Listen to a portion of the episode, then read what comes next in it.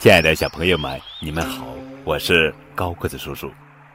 汉字作为中华文化的载体，对传播中华文化发挥了重大的作用。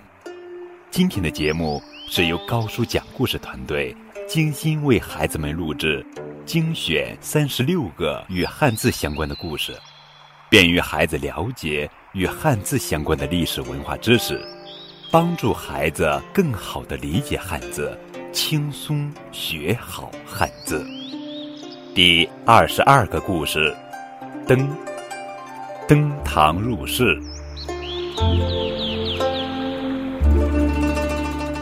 孔子是春秋时期著名的教育家和思想家，也是儒家学派的创始人。孔子一生招收了很多弟子，相传他的弟子有三千多人。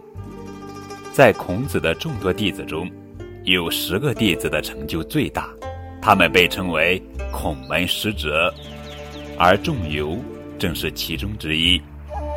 仲由，字子路，是春秋时期鲁国人，他性格直爽，果敢洒脱，深得孔子器重。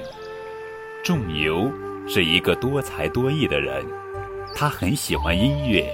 尤其喜欢弹瑟，为了早日练好技艺，仲由整日都拿着瑟弹个不停。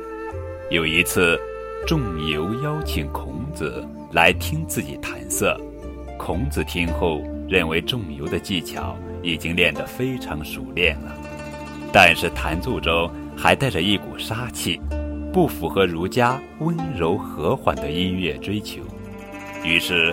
孔子不紧不慢地说：“子路，你弹瑟的本领已经登上了厅堂，但是还没有能够进入内室啊。意思是说他已经有了一定的成就，但是还没有达到最高的境界。